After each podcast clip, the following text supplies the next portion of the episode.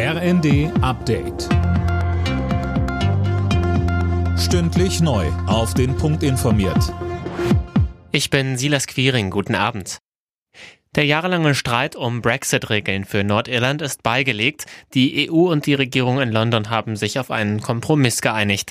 Demnach wird es bei den von Brüssel geforderten Zollkontrollen zwischen Großbritannien und Nordirland Erleichterungen geben.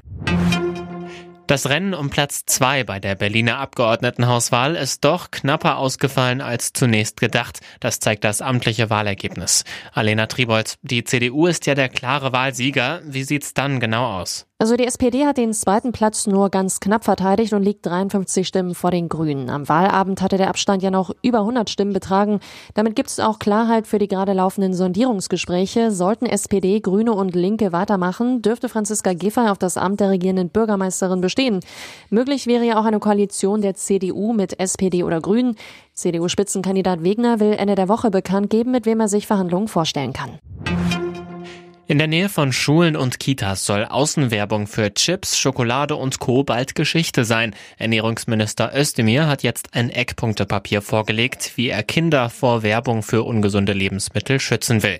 Auch etwa im Fernsehen oder auf YouTube soll solche Werbung zwischen 6 und 23 Uhr verschwinden. Özdemir betonte aber, wir machen kein allgemeines Werbeverbot. Auch für Chips und Schokolade darf weiter geworben werden.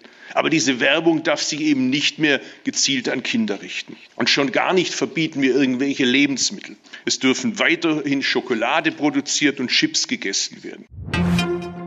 Der Winter in Deutschland ist das zwölfte Mal in Folge zu warm gewesen. Das hat der Deutsche Wetterdienst mitgeteilt.